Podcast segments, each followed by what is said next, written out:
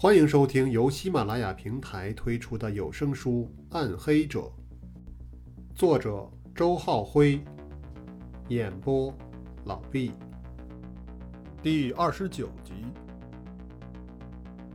与此同时，在刑警队长的办公室中，韩浩和尹健正相对而坐，屋内的气氛压抑，就连空气也似乎要凝固在了一起。良久之后，随着一声沉重的叹息，令人窒息的沉默终于被打破了。你全都知道了，是吗？那些血迹，你当时就看见了？是的。谢谢你帮我掩饰过去了。这有什么好谢的？我自己都不知道是对是错呢。很多事情怎么说对错呢？说不清楚，真的说不清楚。我只想知道为什么你为什么这么做呀？我没有别的选择。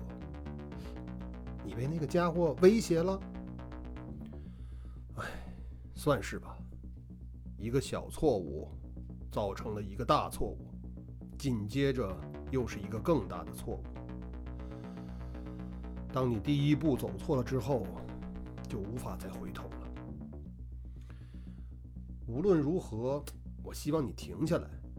不，现在还不能停，我还有机会，我要亲手让它结束。你必须停下来，这次的行动你不能再参与了。你可以找个理由。那已经发生的事呢？怎么办？我也不知道，我还没想清楚。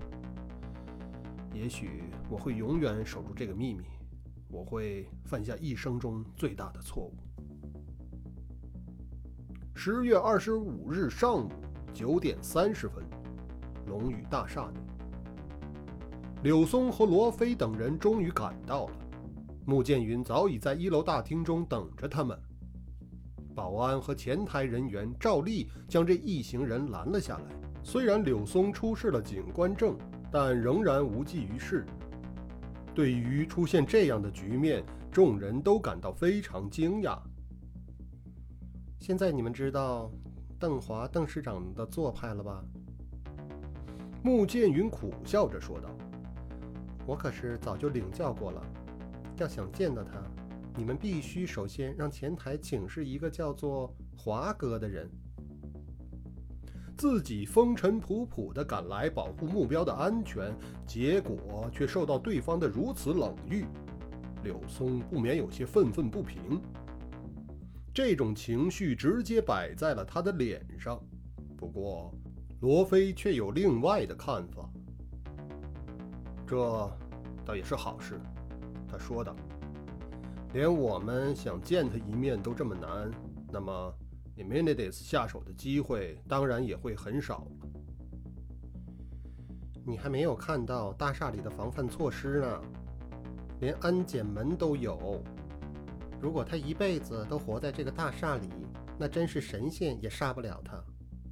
穆剑云调侃道。不过他今天还要赶一班前往北京的飞机，晚上八点四十分起飞。罗非暗自点头。在心中思忖道 e m u n i t i s 显然是掌握了这个信息，才会把死刑执行的日期定在了这一天。机场，这又是一个无法回避的公众场所，也必将是双方争斗的焦点之地。此时，柳松的手机响了起来，他退到一旁接听。而罗非则又想到了另外一件事情：你怎么会提前到了这里？他问穆剑云。我掌握了一条新的线索。穆剑云略有些得意。现在看起来，这条线索还真是有些靠谱。新线索，罗非的心中一动。正要详细问个明白时，柳松急匆匆地赶了回来，他的神色显得非常激动。那个血指痕不见了。他冲着罗非叫道：“他们真的擦掉了那个指痕。”罗非凛然了一下，他终于有理由确定心中的那些怀疑了。同时，这也意味着他将面对一个非常棘手的难题。我们该怎么办呢？柳松满怀期待地看着罗非。虽然与对方相处的时间不长，但他对这个来自于龙州的刑警已产生了完全的信任和尊敬。在他们旁边，穆剑云则是一脸茫然的表情。罗非紧张地思考了片刻，然后他看了看身边的两个同事：“我们必须联系上高层的领导，你们能不能找到这样的路子？必须是能够跳过韩浩的关系。”柳松痛苦地摇摇头。这件事情如果在昨天他还可以办到，可是现在，他最亲密的领导熊原却已经惨死在敌人的利刃下。柳松这边不行，罗非只能把目光聚焦到了穆剑云的身上。我可以试一试。穆剑云不明就里，也就没有把话说死。他质疑道：“可是别急啊，不管怎样，你们先得让我明白是怎么回事吧。”罗非倒无意对穆剑云隐瞒些什么，可是他们的话题暂时无法再进行下去了。因为一个身材高大的陌生小伙子已经走到了他们的身边。穆剑云认识那个小伙子，正是邓华的贴身保镖华哥。他也只好先把疑惑按捺在心里，替对方做了一个简短的介绍。哦，你就是罗非。和警察们一一握手之后，华哥的目光长久地停留在了罗非的身上。罗非被他看得有些别扭，诧异地问道：“嗯，认识我？哦，我们邓总正要找你呢，就请你先跟我上去一趟吧。至于其他的警官，请你们先在大厅等待。我们邓总吩咐了。”等专案组的韩队长来了之后，由他单独上来商讨合作护卫的事宜。华哥仍然是一副淡淡的语气，言辞间不带任何感情。穆剑云是早有心理准备，可柳松倒着实被对方的倨傲态度气得够呛。可他是为执行任务而来，又不便发作，只能愤愤地哼了一声。能不能稍等五分钟？我们正有一些事情要商量。”罗非对华哥说道。“不，我们邓总有非常着急的事情，还是请罗警官先抽空见一见邓总。你们的事情，等会儿再下来商量也不会迟的。”华哥措辞虽然彬彬有礼，但言行间却透出一种不容否定的霸道气质。想是在邓华身边待得久了，耳濡目染之故。罗非见华哥说完话之后便伫立不动，只顾看着自己。他知道自己如果现在不上楼，那华哥也就会一直不离去。他略一思忖，这边的事情虽然重要，但一切的关键点现在都落在了目标人物邓华的身上。只要守住这个人。就不会再出什么乱子。这样的话，先去会会这个邓市长，倒也未尝不可。想到这里，罗非转过头来看着柳松：“那我就先上去吧，你们暂且稳住，一切等我回来之后再说。记住，千万不要轻举妄动，真实情况并非你想的那样简单。”柳松点点头，几个来回下来，他对罗非已是言听计从了。罗非又看了看穆剑云，再次强调说：“等我回来啊。”他的目光坚定而自信，给人充分的信赖感。然后他跟着华哥向大厅东侧的电梯走去。在行进的路上，华哥已通过公司内部的对讲机，把罗非到来的情况向邓华做了汇报。邓华亦有些意外，因为罗非确实是他正在寻找的人，而他没想到对方这么快便自己送上门来了。邓华要见罗非，是因为他迫切想找出穆剑云所说的那个线人。根据阿华的调查。穆剑云在进入四幺八专案组之前，曾接触过两个和十八年前的往事有瓜葛的故人，其中之一就是罗非。邓华在了解过阿华的调查结果后，初步判断罗非很有可能便是自己想找的人。现在此人主动找到了龙宇大厦，倒也少了一番周折。邓华坐在宽大的老板椅上。以逸待劳地等待对方的到来。几分钟后，敲门声响起。在得到邓华的许可之后，阿华把罗非引入屋中。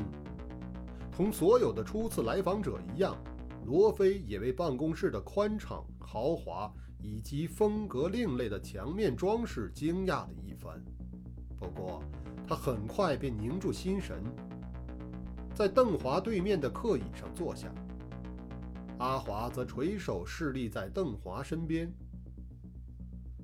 罗非警官，邓华上下打量着罗非，然后他略一点头，算是行了主人的礼数。你好。哦，你好。罗非也端坐在椅子上，同样仅稍稍点了点头。他对邓华的倨傲作风有所耳闻，现在是对方请自己前来。所以，不妨将姿态拿得高一点。你是龙州市的刑警队长，为什么会跑到我们这里来呢？邓华开始直视罗非的双眼，很不客气地问道：“因为我收到了一封署名为 Eminides 的信件。”罗非与邓华对视着，丝毫没有怯然的感觉。Amenities。邓华进一步追问：“他为什么会写信给你？你也收到了 Amenities 的信，你能告诉我这是为什么吗？”罗非仍是淡淡的语调，攻防的形势却在不经意间转了过来。邓华轻轻地呃了一声，皮笑肉不笑地说道：“呃，看来……”我们倒有不少共同点了。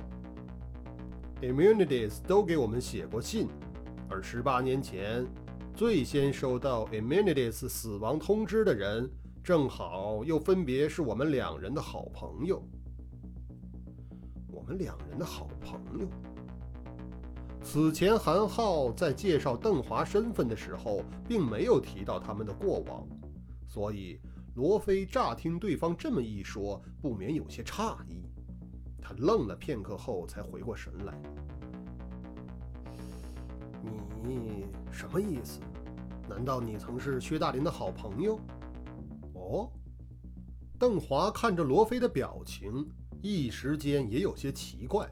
然后他又问道：“十八年前的三幺六贩毒案，你不知道吗？”“我知道。”那是省城警界的一段传奇呀。罗非不加思索地回答：“当时我还是省警校的学员，这起案件一度是整个刑侦专业的谈资，它是警方利用内线破案的一次经典战例。”听到罗非这番话，邓华脸上竟难得地露出一丝由衷的笑意。这段往事正是他生平最为自豪的事迹。同时，也称得上他人生旅途的转折点。在十八年后，后备刑警中的顶尖角色仍对此津津乐道，令邓华心中漾起了一种难以描述的满足感。我就是当年的那个内线邓玉龙。邓华挑起嘴角，显出神秘而兴奋的神色。而这起案件到底有多经典，你永远也不会知道的。罗非着实吃了一惊，他无论如何也没有想到，眼前的这个邓华，居然就是当年警界盛传的孤胆英雄邓玉龙。而他的思维敏动，立刻又联想到，薛大林在十八年前遇害。邓华现在又收到死亡通知单，两人又同为三幺六贩毒案的参与者，这里面是否会藏有什么内在的联系呢？不过，邓华并不容罗非多想，他很快又抛出另外一个问题：“白飞飞，你认识吗？”白飞飞，这个名字确实有些熟悉。罗非蹙眉思索了一会儿，终于回想起来：“啊，她是袁志邦的前女友吧？袁志邦的死亡通知单上所列的罪行，就是针对他而言的。”邓华一直仔细观察着罗非，此刻他终于释然了。通过这番简短的交谈，他已经可以肯定，罗非并不是自己要找的人。这样的话。自己的目标就只剩下唯一的那个角色，无论从哪方面看起来，那个家伙都比罗非要容易应付得多。好了，罗警官，我们今天的碰面该结束了。我很高兴和你有这次交谈呢。他表达了送客的意思，比起不久前对待穆剑云之时，态度明显是委婉了许多。省城警界的传奇，邓华想起从罗非嘴里吐出的这个词组，心中便有种按耐不住的激荡。这种感觉他已经很多年没体会过了，所以他不由自主地对这个初次见面的警官产生了不少的好感。可罗非对邓华就不太理解了。这就结束了？罗非有些摸不着头脑。对方这么着急叫自己上来，难道就是要问这几个没头没脑的问题吗？这究竟是什么意思呢？是的，邓华抬腕看了看手表，歉意的点点头。十点钟，我要召集集团的管理层开个会，现在只剩五分钟了，我马上得到隔壁的会议室去。罗非下意识地看了看自己的腕表，然后他善意地提醒道：“你的表快了吧？现在的准确时间是九点五十分。”邓华再一次笑了：“啊，这是我的习惯，我的表永远比正常情况快五分钟。这样，即使我自己晚了五分钟，在正常的世界里，我仍是准时的。把表拨快。”从而让自己的时间总是领先于其他人，这的确是个好习惯。很多成功人士都喜欢这样做。不过，罗非并不喜欢这个习惯。作为一名刑警，他必须始终保持自己的时刻表与准确的时间分毫不差。罗非本想接着邓华的话茬再客套两句，可忽然之间。他脑子里像被闪电过了一下，某些以前从未想到过的念头噌的一下蹦了出来。罗非张大了嘴，他呆呆地坐在椅子上，神情变得恍惚起来。罗警官，阿华见来客有些失态，便向前走了一步。你现在可以回去了，你不是还有事情要交代你的同事吗？啊是的，我该离离开了，我该离开了。罗非猛地从椅子上弹了起来，然后他大步流星地向着办公室外走去，最后竟变成了小跑。他这是怎么了？阿华诧异地看着罗非的背影，邓华也费解地摇了摇头。片刻后，他看了看阿华。这是一个有趣的、厉害的家伙，我很高兴。他并不是我们要找的那个人。阿华明白老板的意思，他点头道：“嗯，那剩下的目标就非常明确了。阿胜他们半小时前就已经出发，我想他们应该很快就会有好消息反馈回来。除了你之外，阿胜也算是个得用的人了，他应该不会让我失望的。更何况，他们要对付的不过是个只剩下半条命的废物。邓华一边说着，一边从老板椅上站起来。好了，先不用操心那边了，你陪我去会议室吧。阿华护着自己的老板向隔壁的会议室走去，而与此同时，罗非已经坐电梯来到了一层大厅。见到他之后，柳松和穆剑云等人立刻围了上来。穆剑云关心邓华和三幺六贩毒案的秘密。他试探着问罗非：“怎么样？